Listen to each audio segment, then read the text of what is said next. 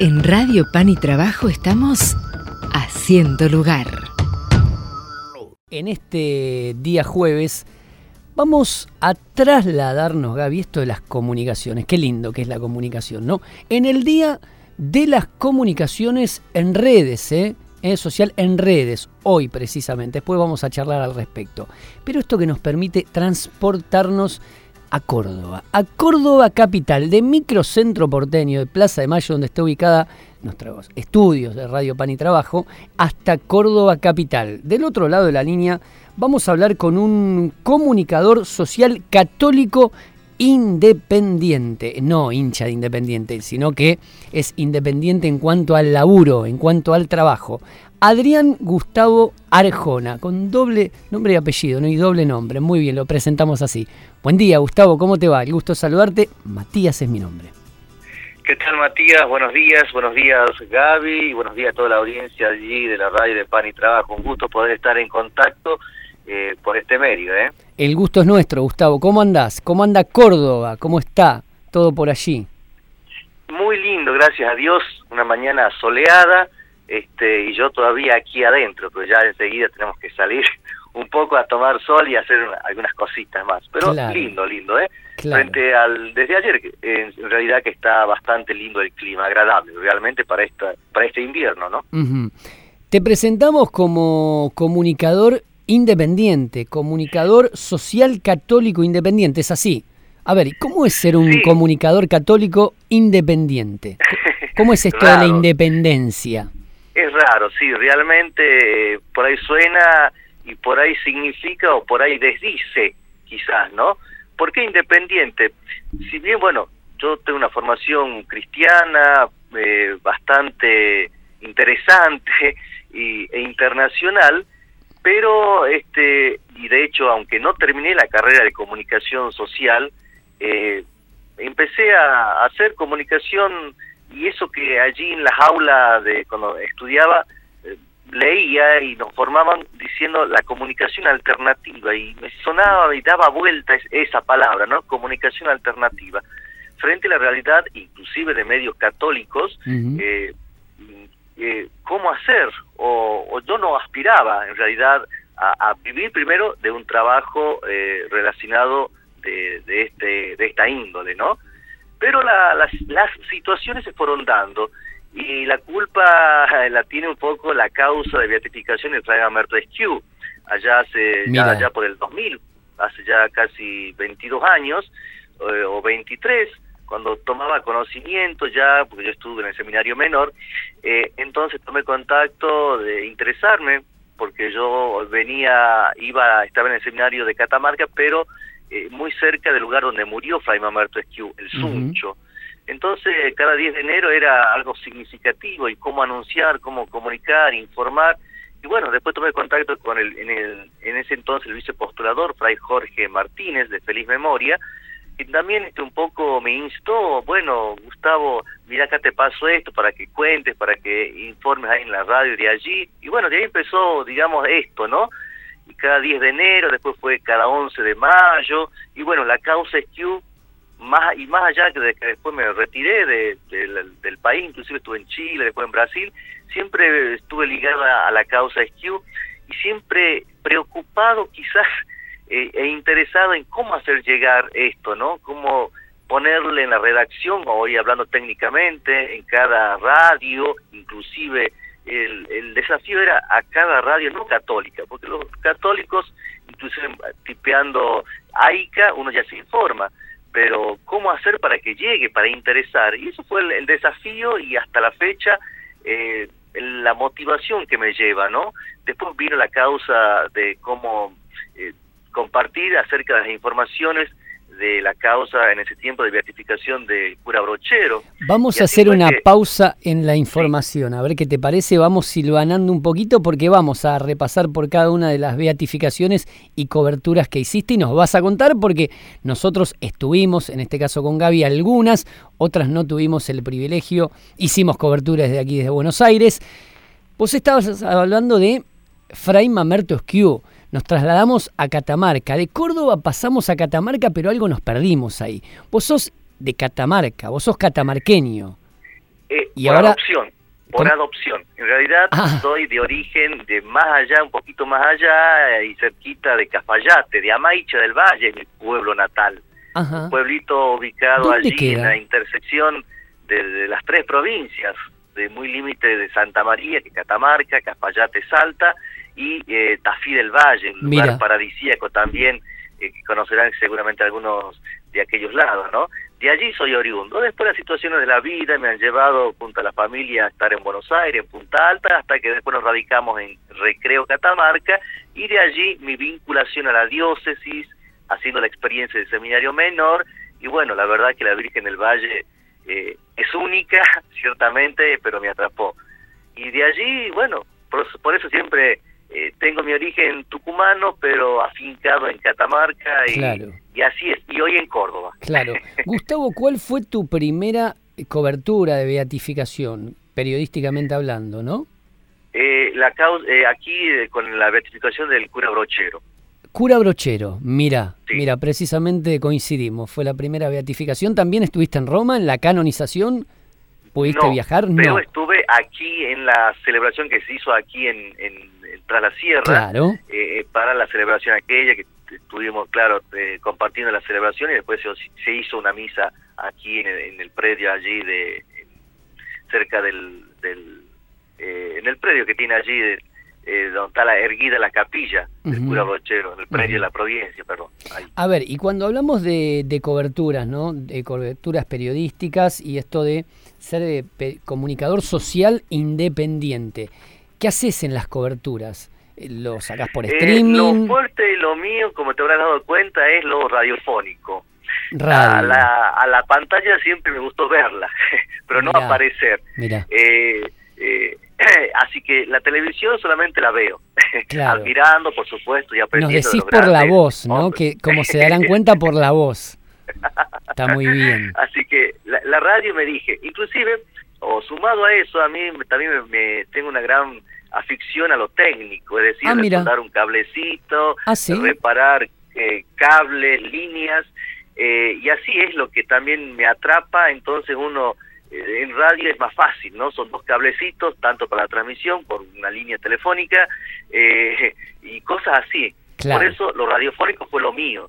Y es por eso que tal vez lo radiofónico me ayudó o me, me hizo más eh, amigos de otros medios, porque después con esta facilidad del WhatsApp uno pudo ir haciendo pequeños archivos de audios informativos eh, y compartirlos. Viralizar. Entonces, más práctico para el medio, cualquiera fuera, de, poderlo poner, hacer play y listo, y sale al aire con la presentación, una buena edición también de, la, de lo audio. Entonces eso fue ayudando y creo que les fue interesando y siéndoles útiles a los medios. Como seguramente a Gabriela también por allí le ha llegado algo, ¿no? Y ese material pequeño, teniendo en cuenta lo que significa un, realizar un informe radiofónico y lo que los minutos al aire, se ha ido, digamos, propagando y, he visto, he percibido que les ha sido, como me lo hace notar también, ¿no? Muchas radios del interior que por ahí no tienen acceso a Internet este, y cuentan simplemente con la información del WhatsApp o a través de un teléfono, sobre todo pienso en el oeste de Catamarca, este, siempre sé que les es útil eh, cositas así, ¿no? Claro. Eh, Vos pequeños esto informes. lo viralizás y lo compartís. Exactamente. Luego vino, bueno, las beatificaciones, después también vino este, el año mariano, que también mm, este, me puse en contacto con muchos otros medios y de allí se ha ido gestando este vínculo, ¿no? Claro. Eh, por la causa SQ primero, después que siguió la causa SQ, eh, y una era una, ese amor por difundir, por hacer conocer, por hacer interesar, creo que era la palabra, es la palabra adecuada, a medios no católicos, repito, porque los católicos por ahí, este, inclusive aquí Radio María, en la cual también he colaborado, esa afición también por la transmisión también la, le debo a Radio María, ¿no? Por tantas transmisiones que hemos hecho. Eh, y de, de hacer interesar, tal vez un medio no católico como, como digo, este, hacerlos interesar, ya sea y particularmente en lo radiofónico, que es un audio más práctico de, compartirlo. Después ellos quizás sean disparador de la información, podrán acudir a otros medios, a lo digital y ahí ampliar la información en caso que el periodista, el locutor lo desee o el o el la dirección de la radio lo permita, ¿no? Sí, somos tres comunicadores en esta mesa, Gustavo quienes habla y Gaby. Esto que estás contando me parece piola, porque coincido y comparto lo que estás diciendo porque uno que, ha hecho coberturas no del periodismo eclesial durante mucho tiempo también, y ahora que está en el, en el mundo católico, el periodismo católico, eso uno lo ha percibido que para muchos medios de comunicación el periodismo católico, religioso, eclesial, no se le da trascendencia y voy a decir porque me ha pasado esto. Yo no considero que sea así, eh, atención, no considero que sea así. Para muchas redacciones periodísticas, para muchos medios no es noticia. No es noticia.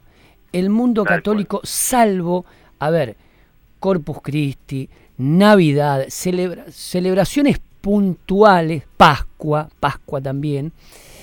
Luján, obviamente Gaby me apunta a Luján muy bien con la estampita. Esto es radio, ¿verdad? Con la estampita del otro lado de la pecera, Gaby me marca Luján y está muy bien. Luján, Luján también, claramente.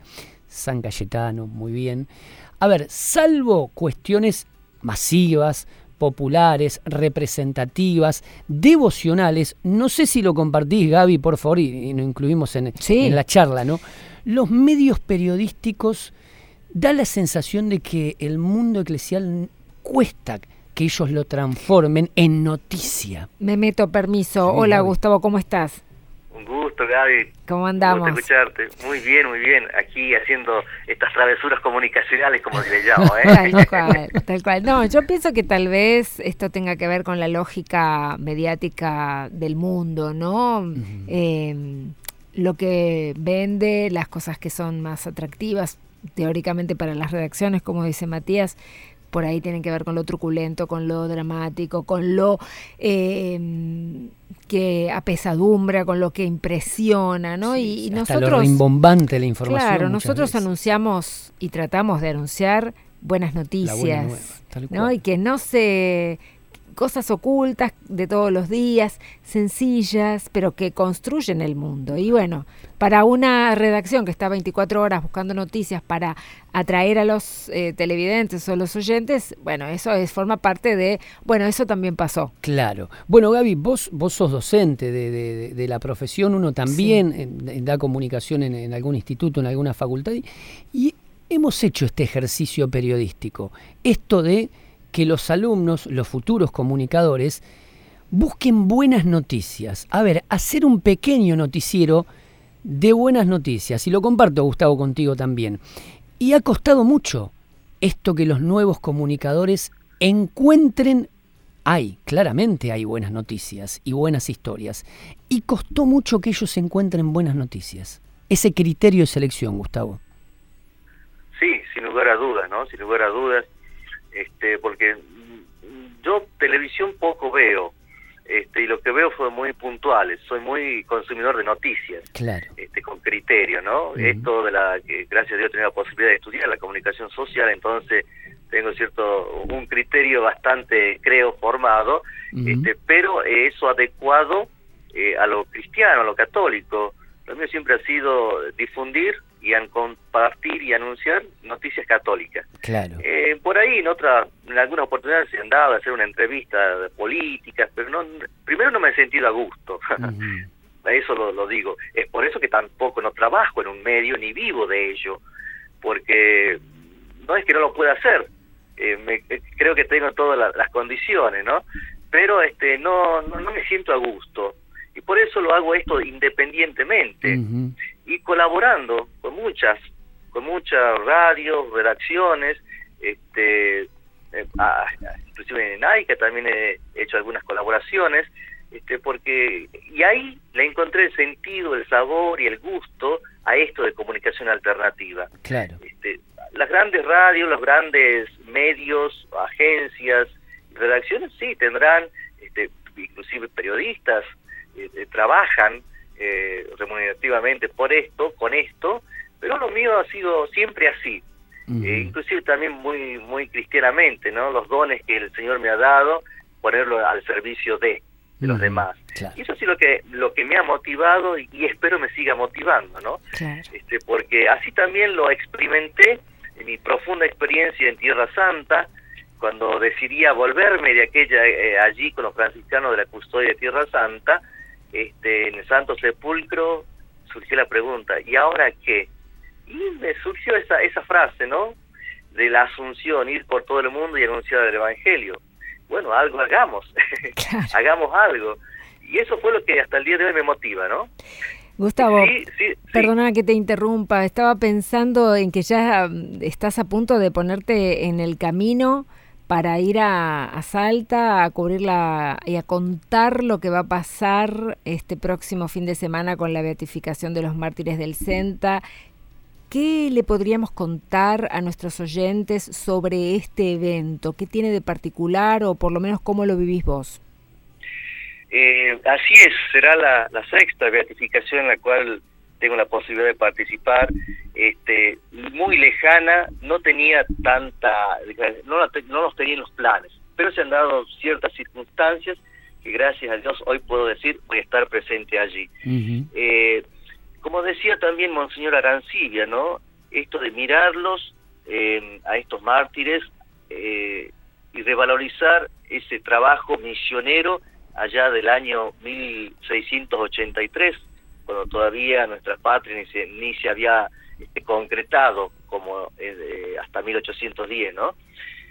Un revisionamiento histórico eh, y rescatando, eh, y particularmente lo digo, ¿no? Sobre todo del sacerdote Pedro Ortiz de Zárate, este, laico, padre de familia, eh, que estuvo vinculado también al gobierno, y después con ese afán de evangelizar, eh, aún sabiendo y conociendo en qué terreno se metía, eh, no dudó y con un ímpetu de evangelizador que creo que muy pocos en la historia nos lo han contado, nos lo han demostrado, ojalá pudiéramos tener ese ímpetu, este, uno a través de estas cosas comunicacionales, en el terreno de la comunicación católica, este, tener ese ímpetu de evangelizar, a pesar y frente también a muchas ideas, muchas situaciones que por allí tal vez nos eh, opaquen o nos,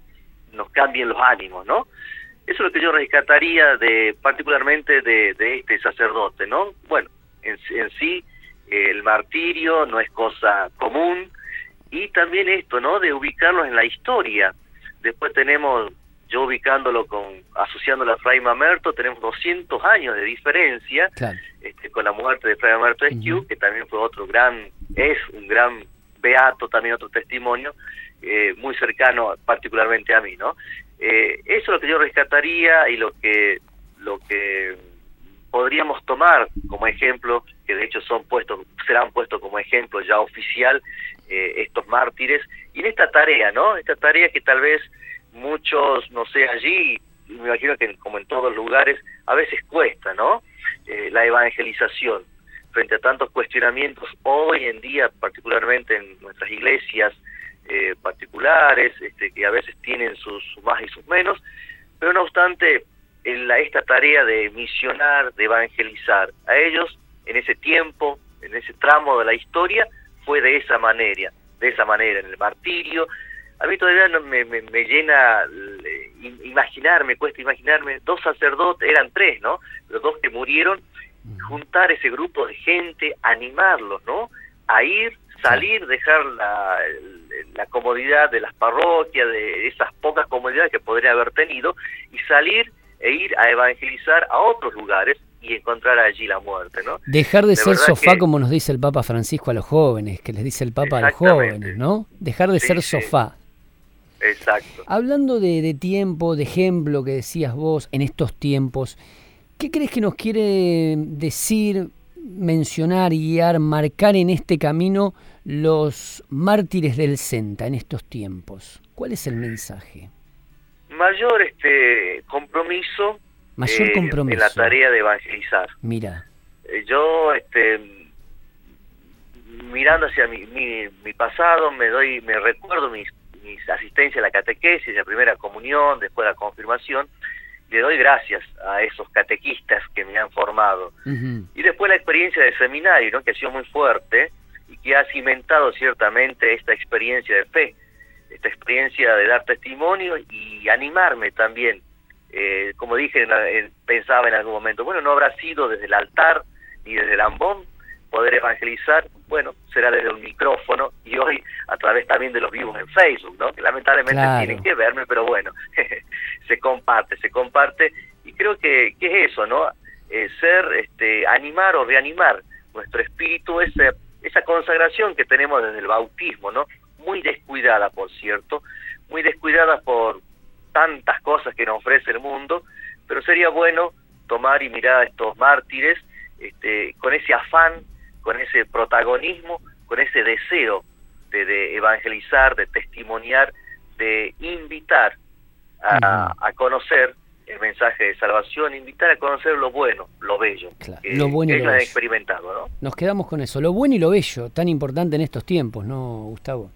Gustavo, pensaba, bueno, como comunicador independiente seguramente vas a producir material en estos próximos días, eh, fin de semana allí en, en Oranes, Salta. ¿Cómo podemos escucharte? ¿Tenés algún redes sociales, algo que podamos compartir como para escuchar algo de lo que postees, los que pongas?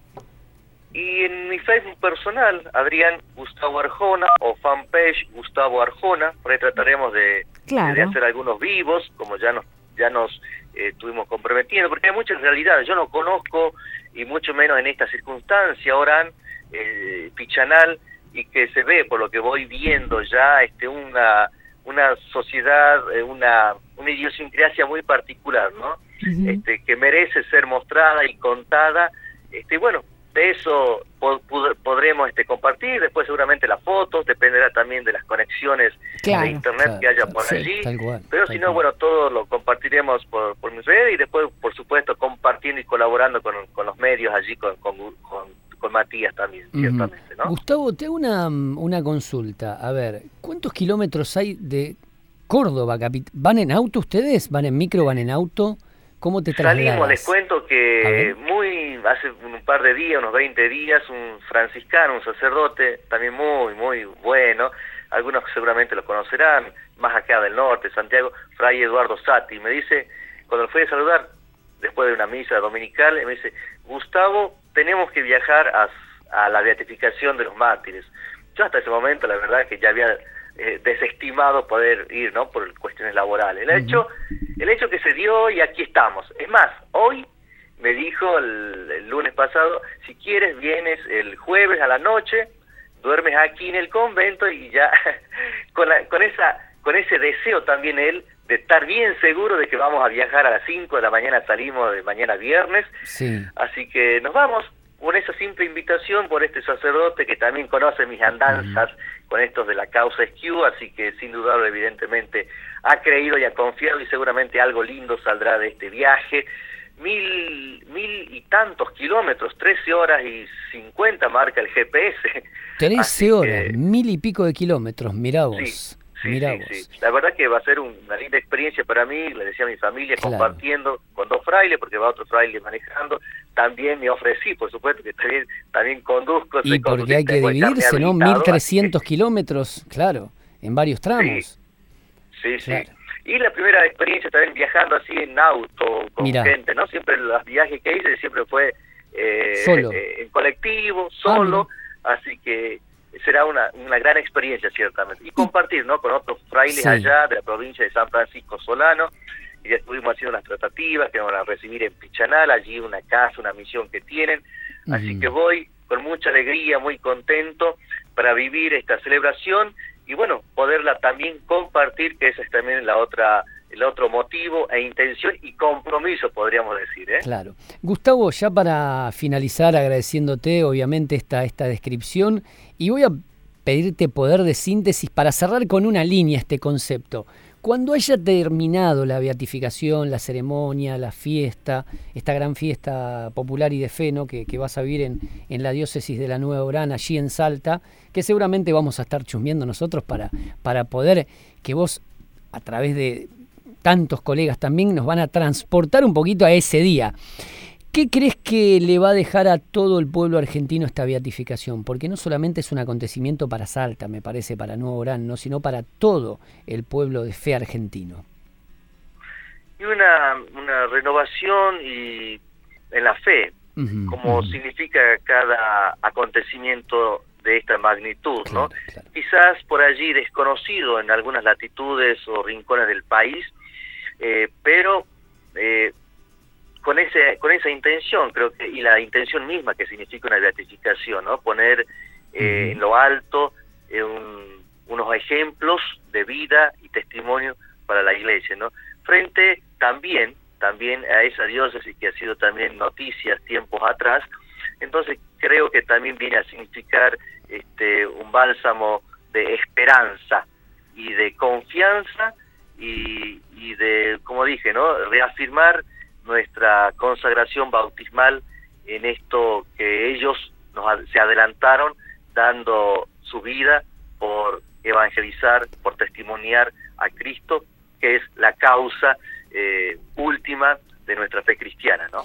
Cerramos con el bálsamo de, esperanza y confianza. Gustavo, gracias y buena ruta, ¿eh? buena ruta para, para este camino hacia la beatificación. Éxitos. Gracias Matías, gracias Gabriela, seguiremos en contacto. Un abrazo grande a todos ustedes allí y que los mártires sigan animando nuestro trabajo, el suyo particularmente también tan dedicado y bueno, que sigamos siendo testigos con nuestro bautismo. Un abrazo. Buen jueves. Gracias. Adiós. Quédate con nosotros. Seguimos haciendo lugar.